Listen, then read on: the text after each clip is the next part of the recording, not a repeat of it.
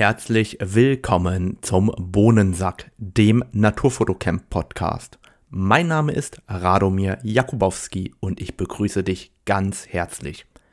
Die Shownotes zu jeder Podcast-Episode findet ihr unter www.naturfotocamp.de unter dem Reiter Podcast und da findet ihr weiterführende Links und vor allem auch die Bilder, falls wir mal über Bilder sprechen. Ansonsten freue ich mich über eure Ideen, über euer Feedback und über eure Themenvorschläge. Die könnt ihr mir ganz einfach weitergeben über die E-Mail-Adresse radomir.naturfotocamp.de oder über die gängigen Messenger-Dienste wie Instagram oder Facebook. Wenn euch der Podcast gefällt, freue ich mich, wenn ihr mich unterstützt und das macht ihr am allereinfachsten mit einer kleinen Podcast-Bewertung. Das ist für euch sehr, sehr wenig Aufwand, hilft mir aber besser sichtbar zu werden. Und jetzt viel Spaß beim Podcast.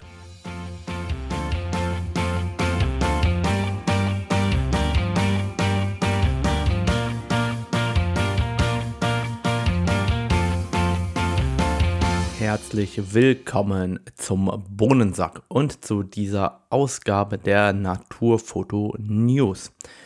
Nun, der Tektober liegt hinter uns. Wir sind im November angekommen und wie ihr schon am Namen Tektober hört, es wurde sehr, sehr, sehr, sehr viel Neues angekündigt.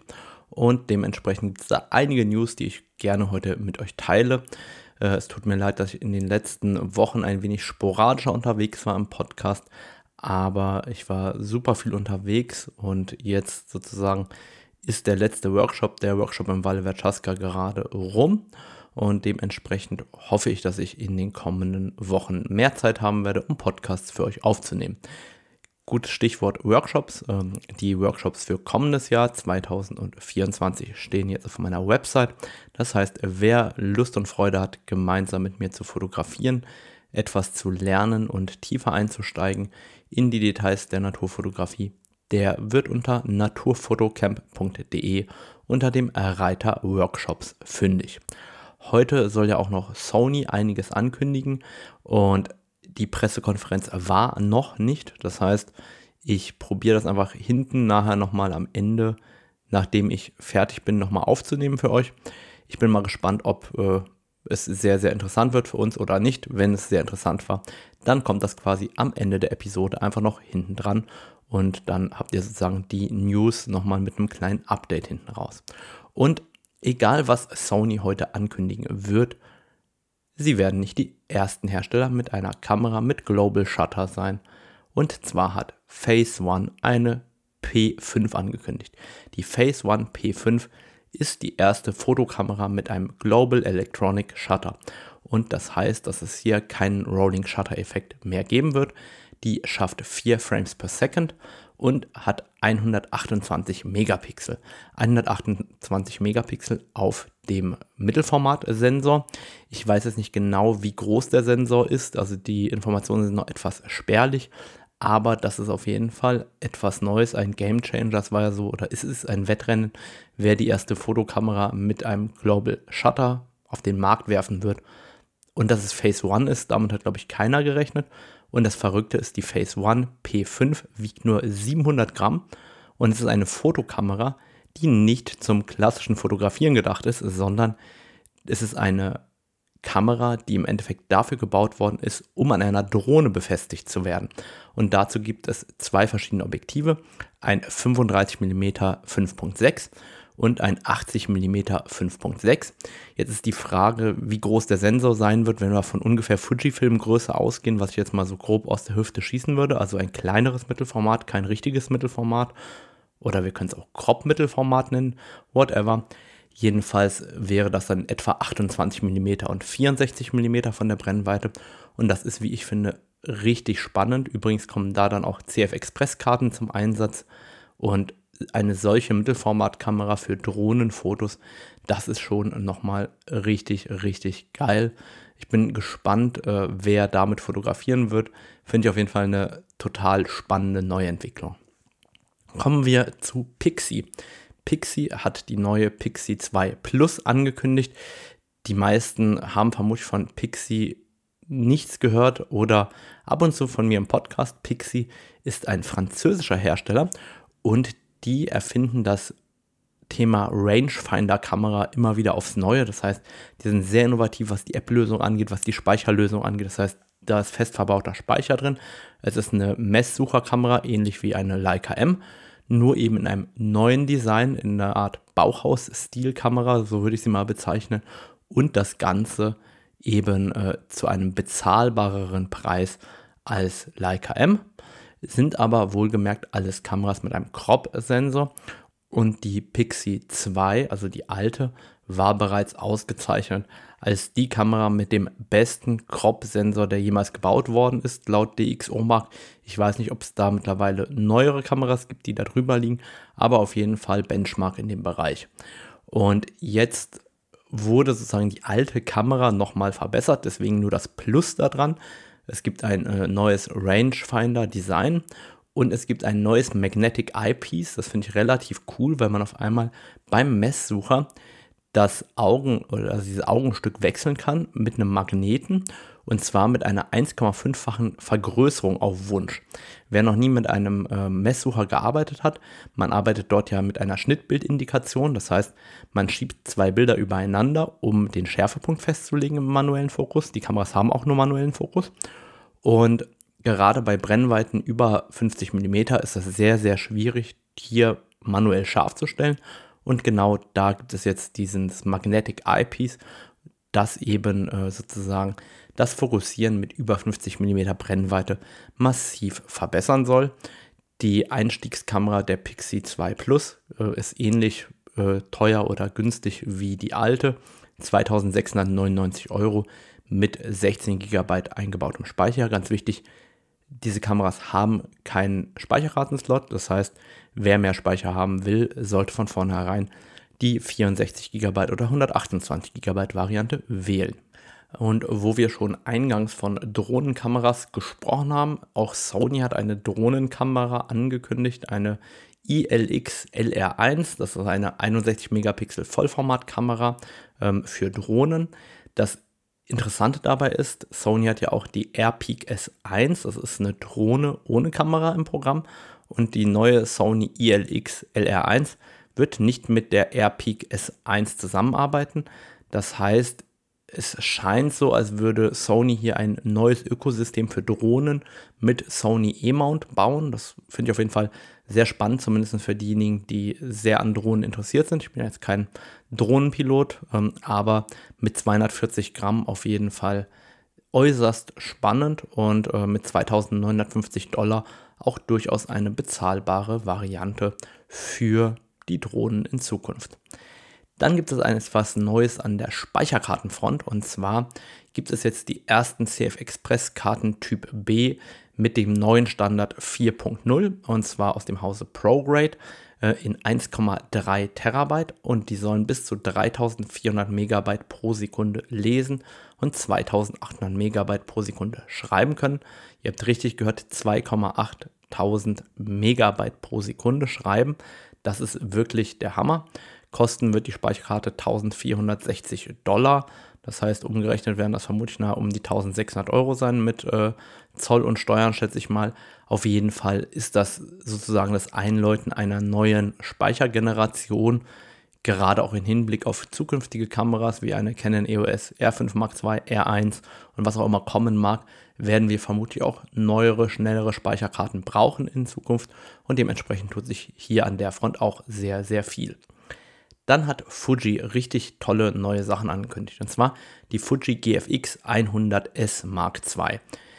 Ich selber habe Riesenprobleme mit äh, der Benennung der ganzen Fuji-Kameras, einfach weil ich es mir nicht merken kann. Also verzeiht mir, falls ich mal irgendwann eine Fuji nicht richtig benenne, aber die GFX 100S2 gefällt mir persönlich richtig, richtig gut.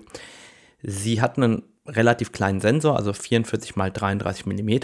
Ich weiß, es meckern auf hohem Niveau, aber es ist eben ein Vollformatsensor, der recht klein ist, aber dafür mit 100 Megapixeln aufgeladen, mit einem neuen Prozessor und bei ISO 80 mit einem höheren Dynamikumfang als die alte GFX 100S.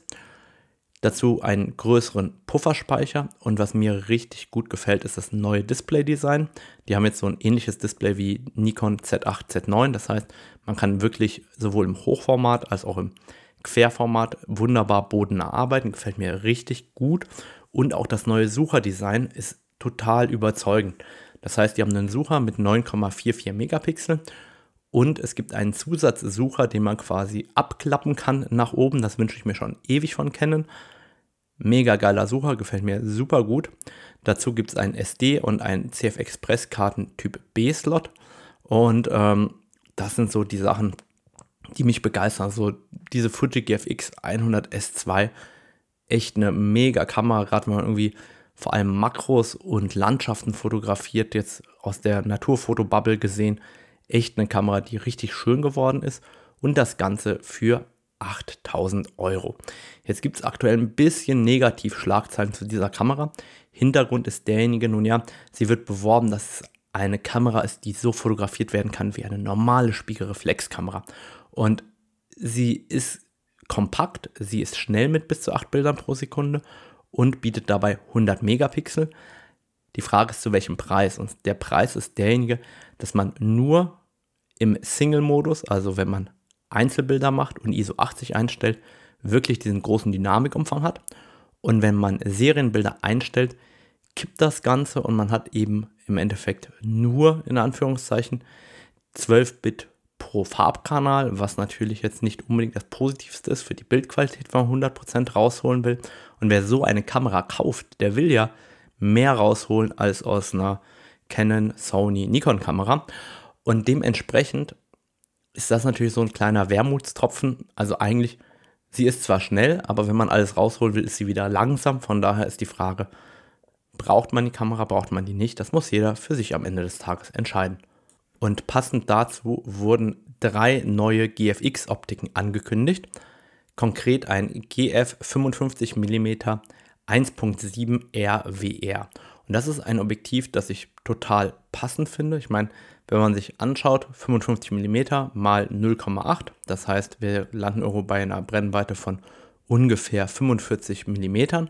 Und dabei haben wir eine Schärfentiefe wie von einer 1,4er Optik.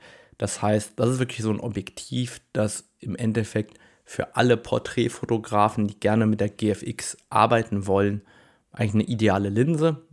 2599 Euro wird das gute Stück kosten, 780 Gramm wiegen.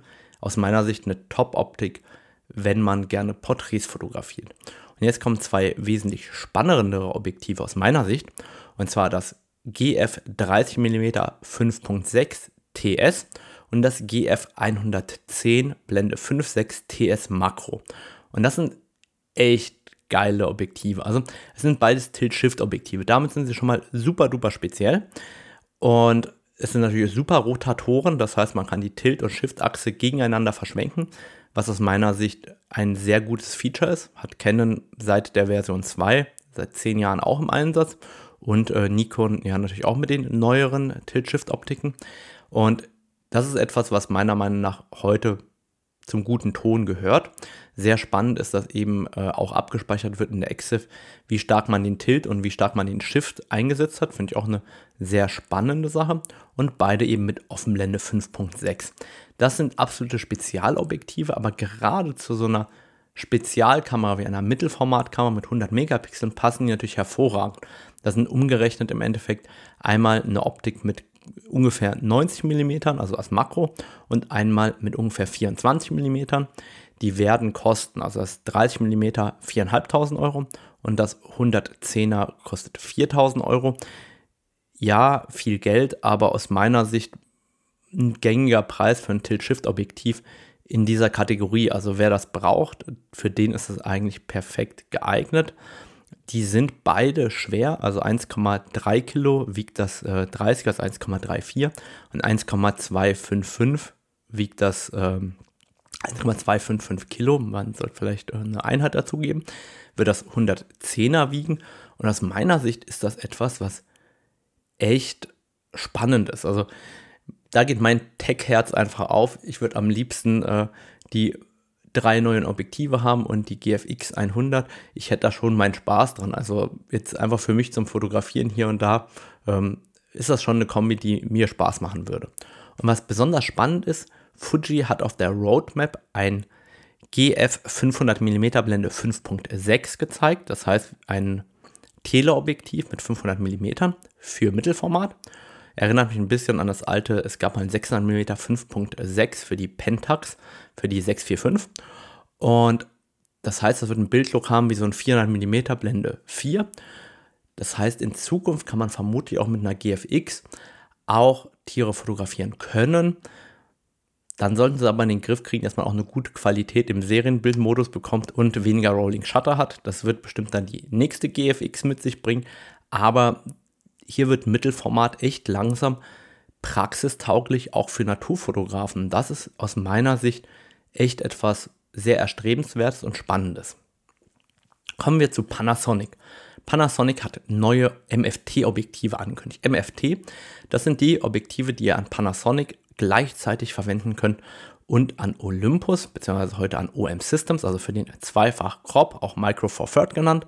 Und da gibt es jetzt ein Panasonic 35 bis 100 mm 2.8, das ist umgerechnet 70 bis 200 2.8, wird 1250 Euro kosten, 360 Gramm wiegen, 58 mm Filtergewinde haben. Nun, wer hier auf der Suche ist nach einem solchen Objektiv für seine OM Systems oder Panasonic, der wird mit 1250 Euro vermutlich glücklich werden, weil ich gehe davon aus, dass das optisch ganz gut wird.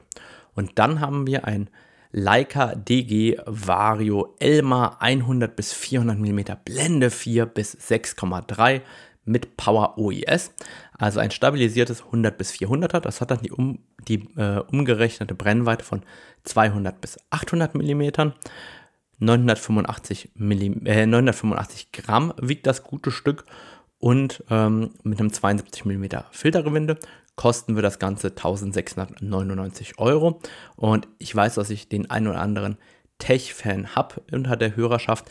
Ähm, mir ist bewusst, dass die umgerechnete Brennweite keine echte Brennweite ist. Vielleicht ganz kurz an der Stelle. Ähm, da brauche ich keine E-Mail zur Belehrung, mir ist das bewusst. Aber wenn wir hier die Naturfoto-News kurz und knapp halten wollen und wir haben noch einiges auf dem Plan, dann äh, möchte ich da nicht näher drauf eingehen. Dann haben wir Neuankündigungen von Nikon, die Nikon ZF. Und wer die Down Under Episode mit Jan gehört hat, der weiß, die Nikon ZF geht mir richtig gut ab. So eine schöne Kamera. Also Nikon hat ein wunderschönes Design hingelegt. Ich habe die Kamera auch schon in Lünen auf dem Internationalen Naturfotografenfestival in der Hand gehabt. Sie liegt so richtig scheiße in der Hand. Darf man das sagen? Also sie ist wunderschön, liegt wirklich grottenschlecht in der Hand hat einen 24 Megapixel Sensor und ist so eine richtige Retro-Kamera. Inspiriert von der Nikon FM2 finde ich sie einfach wunderschön. Hat einen neuen IBIS, einen neuen Pixel Shift Modus, einen guten Sucher mit 3,7 Megapixel, ein klappbares Display, ähnlich wie die, die wir von Canon kennen, mit einem 2 Megapixel, äh, mit einer 2 Megapixel Auflösung, hat ähm, einen relativ großen Akku und eine SD-Karte. Und jetzt kommt der Witz an der Kamera und ein Micro-SD-Karten-Slot. Also ich glaube, da hat einfach der Platz gefehlt am Ende. Die ist abgedichtet und wird 2499 Euro kosten. Gibt es in verschiedenen Farben und aus meiner Sicht für denjenigen, der auf so ein bisschen retro angehauchtes Design steht, ist diese Nikon ZF einfach wunder wunderschön. Wer auf Usability und modernes Design steht und halt einfach die Kamera blind bedienen will, der sollte sich vielleicht eine Nikon Z8 näher anschauen oder warten, bis Nikon endlich mal eine passable Z6, Z7 rausbringt, weil da ist tatsächlich etwas Nachholbedarf. Da ist die ZF aus meiner Sicht gerade, was die technischen Eigenschaften von Autofokus und so weiter angeht, einfach den alten Z6 II, Z7 II meilenweit äh, voraus. Und vielleicht ist auch so der Ausblick, was eben eine Z6 II, Z7 II am Ende des Tages können wird. Dann hat Nikon ein Nikon 135 mm 1.8 S Plenar angekündigt. Jeder hat sich gewundert, Plenar, was wird das wohl sein? Nun, ganz ehrlich, ich glaube, das weiß noch nicht mal das Nikon-Marketing, was das sein soll. Ich gehe davon aus, sie werden mit einem besonders schönen Bouquet, besonders rund, whatever. Ich glaube, bei den 135ern hatten wir nie das Problem, dass das Bouquet unschön war, dass das nicht rund war. Von daher ist das mehr Marketing als alles andere. Im Endeffekt ist es ein neues 135 mm mit 1.8.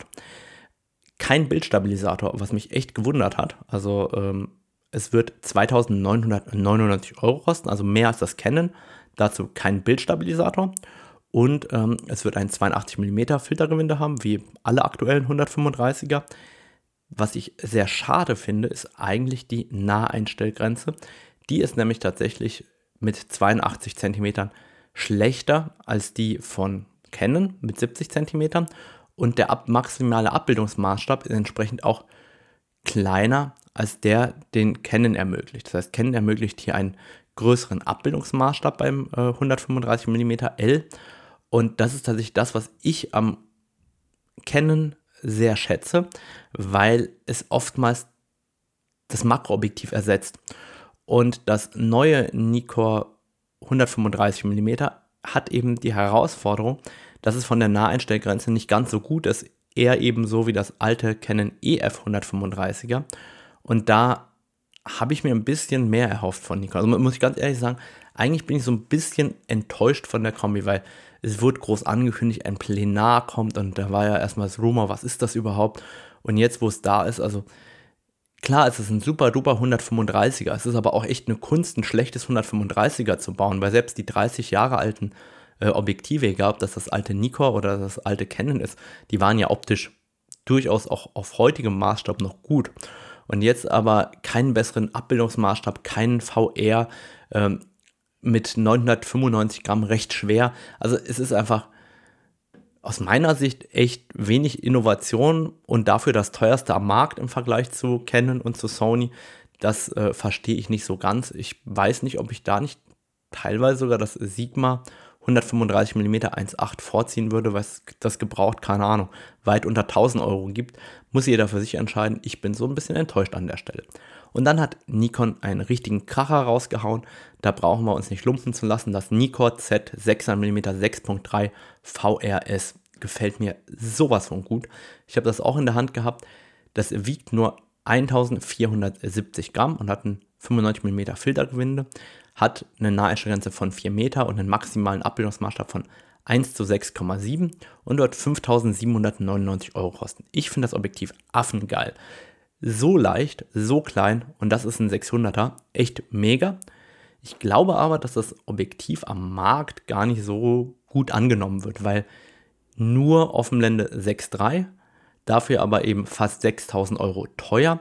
Ich glaube, dass das nur bestimmte Naturfotografen ganz krass ansprechen wird und drumherum wird es nicht die Optik sein, die besonders viel Absatz erreichen wird. Wie gesagt, ich finde es super, gerade für diejenigen, die Singvögel und ähnliches fotografieren. Denn im Endeffekt im Nahbereich ist es so, dass ja viele Objektive, beziehungsweise alle Zoom-Objektive sehr, sehr stark abbauen, was die effektive Brennweite angeht. Und bei der Festbrennweite ist es so, dass die effektive Brennweite im Nahbereich eben länger ist. Das heißt, gerade Singvogelfotografen werden von einer Festbrennweite wie dem Nikon Z 600 mm einfach profitieren, weil die Brennweite im Nahbereich länger ist als von einem Zoom-Objektiv. Und umgekehrt ist es so, dass wenn man sehr nah rangeht, also äh, Singvögel fotografiert, ist Offenblende 6.3 eigentlich überhaupt kein Showstopper, weil hätte man Offenblende 4, dann ist eben die Schärfentiefe ohnehin derart klein, dass viele Vogelfotografen abblenden. Von daher meiner Meinung nach ein Hammerobjektiv für Vogelfotografen. Äh, da kann ich schon so ein bisschen neidisch rübergucken. Chapeauchen, Nikon, das war richtig geil. Ansonsten wird es für Nikon auch ein äh, Tamron geben, ein 150 bis 500 mm VR, Blende 5 bis 6,7. Da hatte ich alles schon zu erzählt, als das für Sony und Leica rauskam. Von daher an der Stelle nur kurzer Hinweis, dass das kommen wird.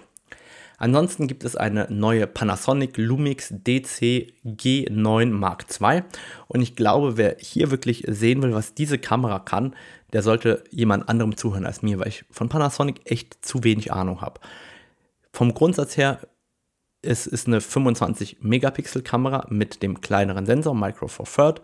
Es ist eine Hybrid AF Kamera mit Phasendetektion, also dem neuen Autofokus-System von Panasonic, das tatsächlich sehr gut funktionieren soll bietet 5,8K Video, ist mit 658 Gramm unverändert schwer oder leicht wie die alte, hat das große Gehäuse der Panasonic S5 II, schafft im Burst 60 Bilder pro Sekunde, 10 Bilder pro Sekunde mechanisch mit AFC und mit AFS, also mit dem Single AF 14 Bilder pro Sekunde. Ansonsten einen 3,68 Megapixel Sucher und ein 3 Zoll Display mit 1,84 Megapixel. Aber wie gesagt, ich bin nicht der Panasonic-Experte. Schaut euch da jemanden an, der hier mehr weiß. Kommen wir zu Canon. Canon hat auch richtig viel angekündigt. Und das allererste, Canon EOS M. Die EOS M-Reihe wird eingestellt, so heißt es in den Rumors. Ähm, ja, war zu erwarten. Wie soll ich sagen? Die EOS M-Objektive lassen sich nicht adaptieren an R, deswegen, weil eben die Distanz zwischen Sensor und Bajonett bei EOS M kleiner ist als R. Das heißt, dieses System war zum Scheitern verurteilt mit Vorstellung des neuen R-Systems und dadurch, dass eben auch die EOS R-Kameras jetzt Crop-Kameras im Programm haben, wird das EOS M-System eingestellt. Schade für diejenigen, die da tatsächlich Geld investiert haben. Da verstehe ich jeden Frust, den eventuell der ein oder andere Kunde hat. Werbung. Der Sponsor dieser Podcast-Episode ist acfoto.com, der Fotohändler meines Vertrauens. Nach inzwischen über 10 Monaten des Sponsorings durch acfoto.com heißt es für mich einmal vielen Dank. Ich habe euch alle wieder getroffen auf dem Internationalen Naturfotografen-Festival und es war mir eine große Freude, alle Mitarbeiter bei bester Gesundheit von AC Foto persönlich wiederzutreffen. Und genau das ist, was das Einkaufserlebnis bei acfoto.com so schön macht. Menschen zum Anfassen, die Freude an Fotografie haben, die solche Events wie das Internationale Naturfotografen-Festival in Lünen überhaupt mit ermöglichen und die eben Freude daran haben, Fotografie hochzuhalten und Fotografie zu unterstützen. Und deswegen kaufe ich total gerne bei AC Foto ein. Und wenn du auch acfoto.com Kunde werden willst, dann schau mal in die Show Notes. Da findest du einen Affiliate-Link. Wenn du darüber bestellst, bekommst du ein individuelles Angebot, kannst also etwas sparen und unterstützt gleichzeitig meinen Podcast. Also auf den Link klicken und einkaufen. Und jetzt zurück zum eigentlichen Thema. Machen wir weiter bei Canon. Canon hat das RF 10 bis 20 mm Blende 4 LIS USM angekündigt. Was ist das denn bitte für ein geiles Objektiv? Ganz ehrlich, 10 bis 20 mm für Vollformat. Ja, das heißt, es ist der Nachfolger vom 11 bis 24 Blende 4 und das war ja ein Riesentrümmer. Das hat 1180 Gramm gewogen. Und das neue RF 10 bis 20 mm wiegt 570 Gramm und ist ungefähr so groß wie das 24 bis 105 Blende 4. Also sieht richtig gut aus. Der, wenn man sich das MFT-Chart anschaut, ist es wohl gerade zum Rand hin besser als das 11 bis 24, das optisch echt gut war. Und ich habe schon mit äh, Felix gesprochen, Felix Röser, der war ja gerade zu Gast im Podcast, der äh, hat das 10 bis 20 schon im Einsatz und meinte auch gerade im Randbereich ist es nochmal ein gutes Stück besser geworden. Von daher meiner Meinung nach ein echt geiles Objektiv mit 2699 Euro ein fairer Preis. Also teuer, aber für diese Art Optik schon fair. Und es gibt ja im Endeffekt kein Konkurrenzprodukt, also ein Zoom mit ähm, Autofokus, Bildstabilisator von einem anderen Hersteller gibt es in dem Moment nicht. Was ich nicht verstehe ist, dieses Objektiv hat jetzt auf einmal einen belegbaren Knopf, wo alle vorher, außer dem 135er, den nicht hatten. Das heißt, Canon fängt jetzt an mit belegbaren Knöpfchen, aber nur für die neuen Objektive. Also mir geht dieses, diese Veränderung des Designs mittlerweile echt auf den Keks, dass dieses Objektiv bekommt das, die nächsten neuen bekommen das auch, aber permanent eben es zu verändern. Warum hat man sich da nicht im Vorfeld Gedanken gemacht, dass ein 24 bis 70 oder ein 24 105 oder ein 70 200 oder oder oder diesen Knopf auch schon hätten? Also ihr merkt, da bin ich so ein bisschen frustriert. Aber komm, machen wir weiter. Canon hat auch drei neue andere Objektive angekündigt und zwar ganz konkret ein Canon RF 200 bis 800 mm Blende 6.3 bis 9 mit Bildstabilisator, also IS-USM. Zuallererst, dieses Objektiv wird heiß diskutiert in den, ähm, in sozialen Netzwerken oder auch in den Internetforen. Und wenn ich das so sagen darf, die Diskussion, was ich bis jetzt gelesen habe, ihr habt einfach überhaupt keine Ahnung. Sorry. Das RF 200 bis 800 mm wird sich richtig, richtig gut verkaufen. Das ist meine Prognose. Vielleicht erstmal ganz kurz zu den Eckdaten und dann erkläre ich auch warum. Das RF 200 bis 800 mm hat einen Nano-USM aus den L-Objektiven, ist weiß, dabei aber kein L-Objektiv, also ein Novum für Canon, ein weißes Objektiv, das kein L ist. Wobei ein ganz Novum ist es nicht, weil ich meine, ein DO-Objektiv war auch weiß, aber kein L-Objektiv, weil ein DO-Objektiv war nie ein L-Objektiv. Es ist abgedichtet, obwohl es kein L ist, ist auch ein Novum. Und es ist unfassbar hässlich. Also ich finde das 200 bis 800 ist echt richtig hässlich. Sieht irgendwie so unfassbar lang aus. Also das Design irgendwie gefällt es mir überhaupt nicht. Bringt ein 95 mm Filtergewinde und wird insgesamt knapp 2499 Euro kosten. Die Naheinstellgrenze wächst beim Zoom kontinuierlich an, während der Abbildungsmaßstab langsam sinkt. Das heißt, bei 200 mm hat man eine Naheinstellgrenze von 80 cm. Der Abbildungsmaßstab beträgt hierbei 1 zu 4. Bei 400 mm wächst die Naheinstellgrenze bereits auf 1,8 Meter. Bei 600 mm sind es dann 2,8 äh, Meter.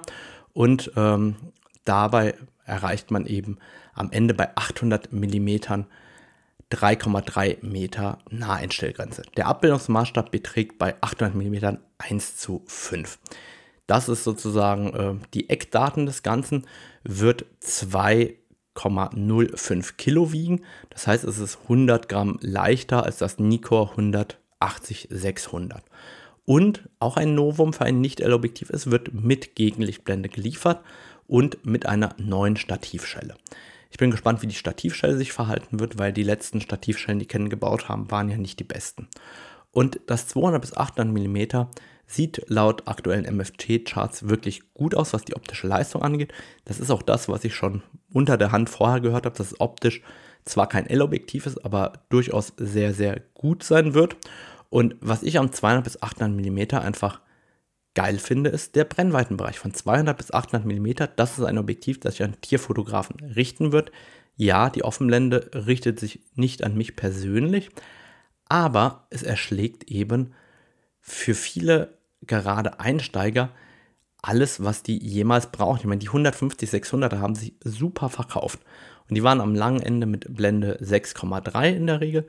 Und optisch waren die leider oftmals sehr, sehr mäßig. Und hier haben wir ein Objektiv, das 800 mm oben raus bietet und dabei optisch richtig gut ist. Wenn wir mal vergleichen, das 600 mm 6.3 von Nikon, wo ich so aus dem Höschen war, wenn wir dann 1,4-fach Extender dran hängen würden, dann kommen wir eben auch auf eine Offenblende von 9 und auf 840 mm bei einem Kostenpunkt von jenseits der 6000 Euro. Ist jetzt ein unfairer Vergleich, weil die Festbrennweite optisch mit Sicherheit besser sein wird. Trotzdem bin ich der Meinung, dass wenn man einen Mix aus Lichtstärke oder Lichtschwäche in Kombination mit Brennweite anbieten will, dann ist das genau der maximale Kompromiss, also eine verhältnismäßig lange Brennweite mit einer verhältnismäßig guten Lichtstärke, besonders der maximalen, die geht, bevor es eben entweder unbezahlbar oder untragbar wird. Also es gab zum Beispiel mal ein Sigma 300 bis 800 mm, gleicher Brennweitenbereich, Blende 5,6. Und das Ding hat damals schon weit über 6 Kilo gewogen, wenn ich es richtig im Kopf habe. Und genau das ist der Grund, warum dieses Objektiv sich im Amateurbereich mega gut verkaufen wird, weil jeder, der in die Tierfotografie einsteigt, ist der Meinung, lange Brennweite ist immer die Lösung. Hier haben wir die längste Brennweite, die geht, die irgendwie bezahlbar ist und das wird sich richtig gut verkaufen. Ich glaube auch zu Recht, weil ich bin wirklich überzeugt, dass wir da richtig, richtig geile Bilder sehen werden. Und dementsprechend finde ich, dass das ein sehr schlauer Schachzug von Canon ist, zu einem fairen Preis. Von daher meiner Meinung nach ein echt interessantes Objektiv. Dann hat Canon ein RF 24 bis 105 mm 2.8 LIS USM Z angeboten. Z steht dabei für Power Zoom und Power Zoom ist optional. Das heißt, man kann über solche Power-Zoom-Einheiten das Objektiv von der Seite aus zoomen lassen. Das richtet sich vor allem an Videografen. Und ähm, ich habe jetzt die deutschen Preise gar nicht gesehen dafür. Es gibt zwei verschiedene Power-Zoom-Adapter, einen mit USB und der andere weiß ich gar nicht, wie der betrieben wird. Die kosten in Amerika zwischen 1000 und 1200 Dollar. Ähm, richtet sich aber, wie gesagt, nur an Videografen. Hat eine Naheinstellgrenze von 45 cm, dieses Objektiv, und einen maximalen Abbildungsmaßstab von 1 zu 4,1. Wiegt 1,33 Kilo und ist 20 cm lang. Also offiziell 199 mm, ich sage einfach mal 20 cm lang. Kostenpunkt 3599 Euro. Dieses Objektiv sieht unglaublich hässlich aus, also genauso wie das 200 bis 800, also rein designtechnisch beides Krücken. Aber Leute, das ist doch mal ein geiles, innovatives Objektiv. 24 bis 105 mm 2.8 hat das gleiche Layout meiner Meinung nach wie das alte Canon EF 80 bis 200 mm 2.8. Da gab es mal so ein schwarzes. Ähm, ich habe das natürlich damals an der 10D gehabt. Ich weiß nicht, ähm, wer sich daran überhaupt noch erinnert. Jedenfalls müsst ihr euch vorstellen, das ist so groß wie ein altes 70-200 2,8 und mit 1,33 Kilo ist es auch genauso schwer. Die Innovation dieses Objektives liegt aber darin, dass es eben perfekt für das Riggen geeignet ist. Also gerade wenn man äh, damit filmen will. Man hat diese Power-Zoom-Optionen. Man hat, wie ich auch gesehen habe bei ähm, denjenigen, die es schon haben, eine hammermäßige Bildqualität.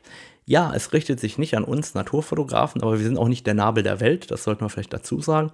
Wer es haben will, kann es natürlich für Naturfotografie einsetzen. Aus meiner Sicht ist es nicht das ideale Objektiv für den Naturfotografen, aber für diejenigen, die gerne filmen, die gerne eine Hochzeit fotografieren oder, oder, oder, ist das durchaus ein Objektiv, das richtig Potenzial hat. Und gerade hier in diesem ähm, hochprofessionellen Umfeld wird sich das, glaube ich, auch gut verkaufen und seinen Markt finden. Dann haben wir das Canon RF S 10 bis 18 mm Blende 4.5 bis 6.3 ISSTM. Das ist ein super kompaktes Objektiv für den Crop-Sensor, wird umgerechnet also 16 bis 29 mm Brennweite haben und eine Naheinstellgrenze von 14 cm. Es ist mit 150 Gramm mega leicht, mit 4,5 cm super kurz und soll 400 Euro kosten. Es ist also einfach ein Objektiv für die Einsteiger, die gerne Landschaft fotografieren wollen. Ich finde auf jeden Fall ein super Objektiv für RFS. Wenn das noch optisch passabel ist, dann wird das auf jeden Fall auch ein Objektiv sein, das sich gut verkauft. Ansonsten hat Canon tatsächlich ein komplettes RF Cinema Line-up angekündigt, da das auch nicht meine Zielgruppe ist. Es gibt sieben neue Objektive die CNR-Objektive, also 14 mm, 20 mm, 24, 35, 50, 85 und 135. Das sind eben Cinema-Objektive. Wen das interessiert, ich setze den Link wie immer in die Show Notes. Die findet ihr unter naturfotocamp.de unter dem Reiter Podcast. Ansonsten gibt es noch neue Firmware für die Canon EOS 1DX Mark III, R5, R6 Mark II, R8 und für die R3. Wer eine der Kameras besitzt, da könnt ihr ein Firmware-Update machen. Dann hat TT Artisan ein 500 mm Blende 6.3 angekündigt. Ein 500er mit Blende 6.3 für 329 Dollar, 3,3 Meter Naheinstellgrenze und einem Abbildungsmaßstab von 1 zu 5. Ich vermute, optisch wird das ganz passabel sein, aber was ich mit einem 500 mm Objektiv mit manuellem Fokus so richtig anfangen soll, keine Ahnung, ich weiß nicht, wozu das oder an wen sich das so richtig richtet.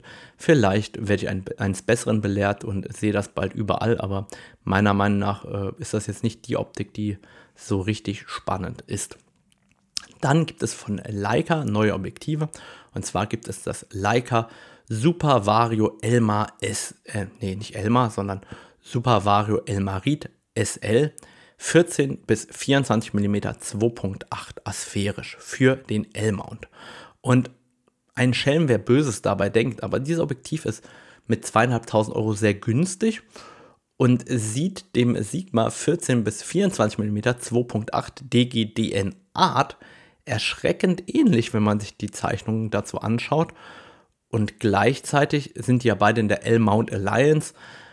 Ich will jetzt nichts unterstellen, aber ich könnte mir durchaus vorstellen, dass da gemeinsame Synergien genutzt worden sind, wird 855 Gramm wiegen und mit Sicherheit für die, die mit einer Leica-Kamera mit L-Mount oder mit einer Kamera aus der L-Mount Alliance fotografieren, mit Sicherheit eine spannende Optik sein, vor allem weil sie nicht so abartig teuer ist. Und dann kommen wir zu einer anderen Leica-Ankündigung und zwar das Leica Super Apo Summicron SL 21 mm Blende 2 asphärisch für L-Mount wurde angekündigt. Und da sieht man gleich, das ist ein richtiges Leica-Objektiv. Das kostet dann nicht nur 2,5, das kostet gleich 5300 Euro. Und ganz offen gestanden, ich finde 21 mm Blende 2, das könnte auch ein Objektiv für mich sein. Also ich finde Brennweite und Lichtstärke sehr, sehr ansprechend. 789 Gramm wird der Spaß wiegen mit einem 67er Filtergewinde und einer super Naheinstellgrenze von 21 cm. Das ermöglicht einen maximalen Abbildungsmaßstab von 1 zu 5,3. Ich finde, das ist auf jeden Fall eine sehr, sehr schöne Optik. Richtet sich natürlich nicht an mich, weil ich keinen Leica L-Mount habe. Dann hat Sigma ein 70 bis 200 mm DGDN OS Sports für L-Mount und E-Mount angekündigt, beziehungsweise eine Entwicklungsankündigung, dass es bald kommt, hat aber auch schon veröffentlicht, dass dieses Objektiv 20,7 cm lang sein wird, 1,345 Kilo wiegen wird und ein 77 mm Filtergewinde haben wird. Und ganz ehrlich, das lässt mich sowas von fucking kalt. Was denkt sich denn Sigma? Warum bauen die schon wieder ein 70-200, das genauso lang ist wie die alten 70-200er? Das viel schwerer ist als die Sony und Canon Pornos. Also das Sony wiegt 1045 Gramm, das Canon wiegt 1070 Gramm. Es ist also 30% schwerer und es soll eine ganz tolle neue Optik sein. Also ganz ehrlich, da wurden meiner Meinung nach die Hausaufgaben nicht gemacht.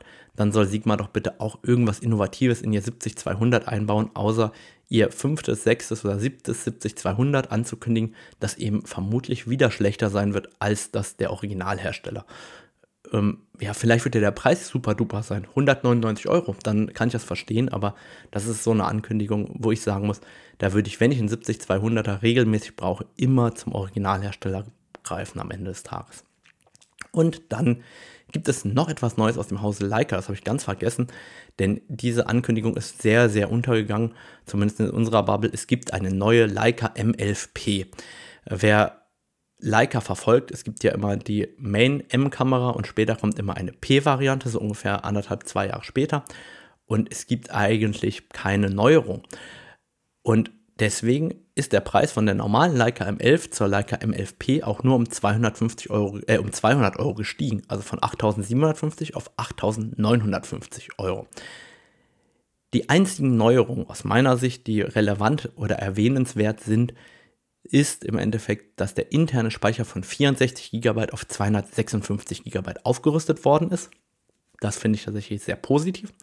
Und was ich cool finde, ist, es ist die erste Digitalkamera mit Content Credentials. Das heißt, die Kamera hinterlegt in den EXIF-Daten, dass es sich hierbei um ein Originalfoto handelt, was später ausgelesen werden kann und im Endeffekt zertifiziert, dass dieses Bild wirklich entstanden ist durch einen Fotoapparat und eben nicht durch künstliche Intelligenz. Das ist ein Thema, das uns in Zukunft vermutlich öfter über den Weg laufen wird und dort werden im Moment Standards geschaffen und Leica ist der erste Hersteller, der das quasi auch direkt mit umsetzt. Das finde ich sehr lobenswert und sehr, sehr positiv. Ansonsten, ganz ehrlich, ich glaube, wenn Leica M11 hat, wird jetzt nicht auf die M11P umsteigen müssen aus irgendeinem Grund. Ich meine, der Autofokus kann nicht schneller gewesen sein, die Kamera hat ja keinen, das Design ist gleich geblieben. Also ähm, ich glaube, das ist einfach nur ein bisschen Modellpflege an der Stelle. Dann schaue ich gleich noch nach den Updates von der Pressekonferenz von Sony und an der Stelle nochmal der Hinweis, dass ihr meine neuen Workshops unter www.naturfotocamp.de unter dem Reiter Workshops findet und ich freue mich jetzt schon darauf, viele von euch persönlich vor Ort bei meinen Workshops kennenzulernen. Und bevor ich abmoderiere und vielen Dank sage, schaue ich jetzt erstmal nach der Presseankündigung von Sony für euch. So, das Warten auf die Sony Alpha Konferenz hat sich gelohnt. Es wurden zwei neue Sachen angekündigt und ich finde die richtig, richtig geil. Also, ich bin schon ein bisschen beeindruckt, kann ich aber mal so sagen. Ich habe die Pressekonferenz gesehen und es wurden ein Objektiv und eine Kamera vorgestellt. Konkret wurde ein Sony G-Master 300mm 2.8 angekündigt und das Krasse an dieser Linse ist, es wird nur 1470 Gramm wiegen und 10,2 Inch lang sein. Ich muss mal gucken, wie lang das ist. Das sind 27,59 Zentimeter. Was soll ich dazu sagen? Ich bin beeindruckt. Ein 300mm 2.8 mit 1470 Gramm Gewicht finde ich richtig, richtig, richtig geil. Einfach deshalb, ich kann das 300 mitnehmen mit einem 604.0 und es fällt eigentlich nicht mehr ins Gewicht. Und so ein 300er habe ich mir schon immer gewünscht. Sony bringt es jetzt raus. Ich finde es mega, muss ich ehrlich sagen. Und natürlich verfügt dieses Objektiv auch über einen Bildstabilisator. Was noch nicht klar ist, ist der, die maximale Naheinstellgrenze oder der maximale Abbildungsmaßstab. Darüber wird noch nicht gesprochen.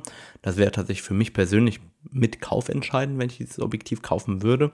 Ähm, soll kommen Spring 2024, also im äh, Frühjahr nächsten Jahres und soll 5.999 Dollar kosten.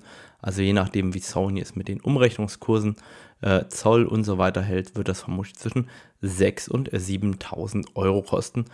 Und da muss ich ehrlich sagen, ich finde den Preis fair. Also ich hätte gedacht, das wäre wesentlich teurer.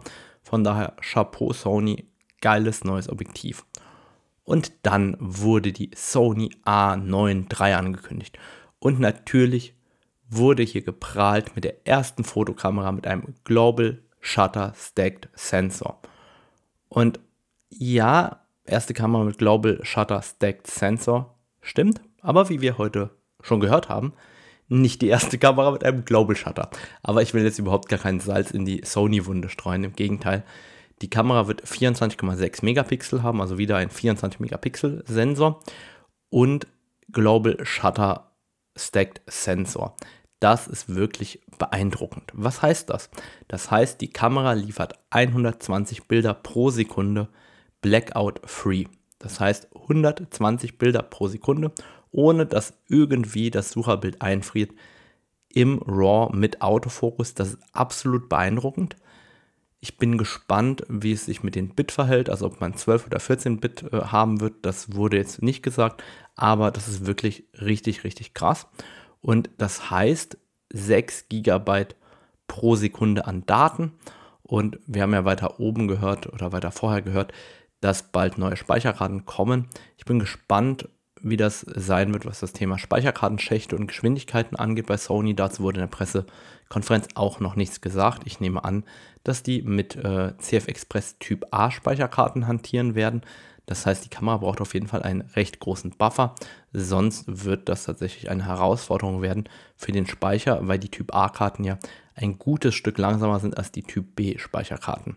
Ansonsten wurde erklärt, dass es einen Speed Boost Button gibt. Ähm, der ist ungefähr dort, wo bei Canon die Abblendtaste sitzt und man kann dann wechseln zwischen den normalen 20 Bildern pro Sekunde und diesem Speed Boost 120 Bilder pro Sekunde. Ja, also keine Ahnung, ob man das erklären muss in der Pressekonferenz.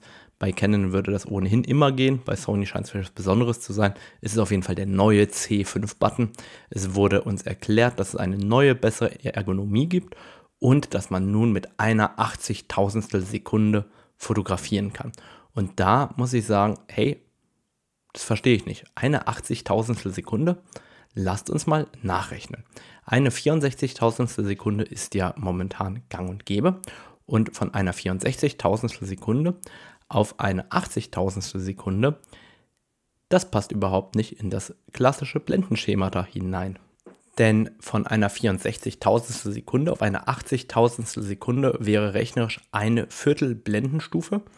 Und eine Viertel Blendenstufe kann man nicht bedienen. Also, also strange. Ich glaube, Sony wollte einfach nur die Kamera mit dem schnellsten, mit der schnellsten Verschlusszeit haben. Und ähm, ansonsten verstehe ich jetzt diesen Move nicht unbedingt. Was sehr, sehr geil ist. Ich habe es ja schon äh, geahnt, beziehungsweise war ja klar, wenn man einen Global Shutter Stacked Sensor hat, kann man sehr, sehr gut mit Kunstlicht arbeiten und das sagt Sony auch. Man kann bei jeder Verschlusszeit mit künstlichem Licht arbeiten. Das heißt, die Flash-Synchronisationszeit ist immer gegeben. Das ist tatsächlich für ganz, ganz viele Profifotografen ein riesen, riesen Thema, ein riesen Ding. Das ist wirklich eine Innovation. Man kann immer flickerfrei fotografieren. Das heißt, die Kamera misst, welches Licht reinkommt und man hat diese klassische Bending- oder Flickerbildung, je nachdem, von was man spricht, eben nicht mehr. Gleichzeitig bietet die A9 III jetzt endlich auch Pre-Capture an und zwar bis zu einer Sekunde und das bei 120 Bildern pro Sekunde. Das ist schon sehr, sehr krass. Dazu gibt es das aktuelle ähm, Autofokus-System der Sony-Kameras, eine neue Ergonomie. Es gibt ein neues Display mit 3,2 Megapixel. Sony hat darüber lange und breit berichtet. Ich hoffe, dass es endlich so gut ist wie die, die wir von ähm, Nikon und von Canon ohnehin schon kennen. Und ähm, es wird das Design haben, ähnlich wie wir es von Canon kennen. Also dieses Flip-Out Rotatable Screen, also einfach auf die Seite rausklappen. Das ist mir persönlich das liebste Display-Design. Dazu gibt es einen neuen Sucher mit bis zu 9,4 Megapixel und 240 Bildern pro Sekunde. Das ist auch absolut beeindruckend. Dazu ein neuer Batteriegriff, das ist jetzt nicht unbedingt erwähnenswert, wobei da ist ja der neue C5-Button dran. Das ist auch für Sony mal was Neues, dass sie Funktionen an einem Batteriegriff einbauen, machen andere Hersteller schon immer. Und die Kamera wird verfügbar sein im Frühjahr 2024, auch für 5.999 Dollar. Und ich muss damit sagen, echt beeindruckend, was Sony hier aus dem Hut gezaubert hat. Chapeau, geile zwei Produkte, wirklich innovationsträchtig. Das gefällt mir richtig, richtig gut und ein perfekter Abschluss für diese Podcast-Episode. Ich bedanke mich fürs Zuhören und ich freue mich, wenn du dir jetzt kurz fünf Sekunden Zeit nimmst, meinen Podcast zu bewerten. Vielen Dank, bis dann, tschüss.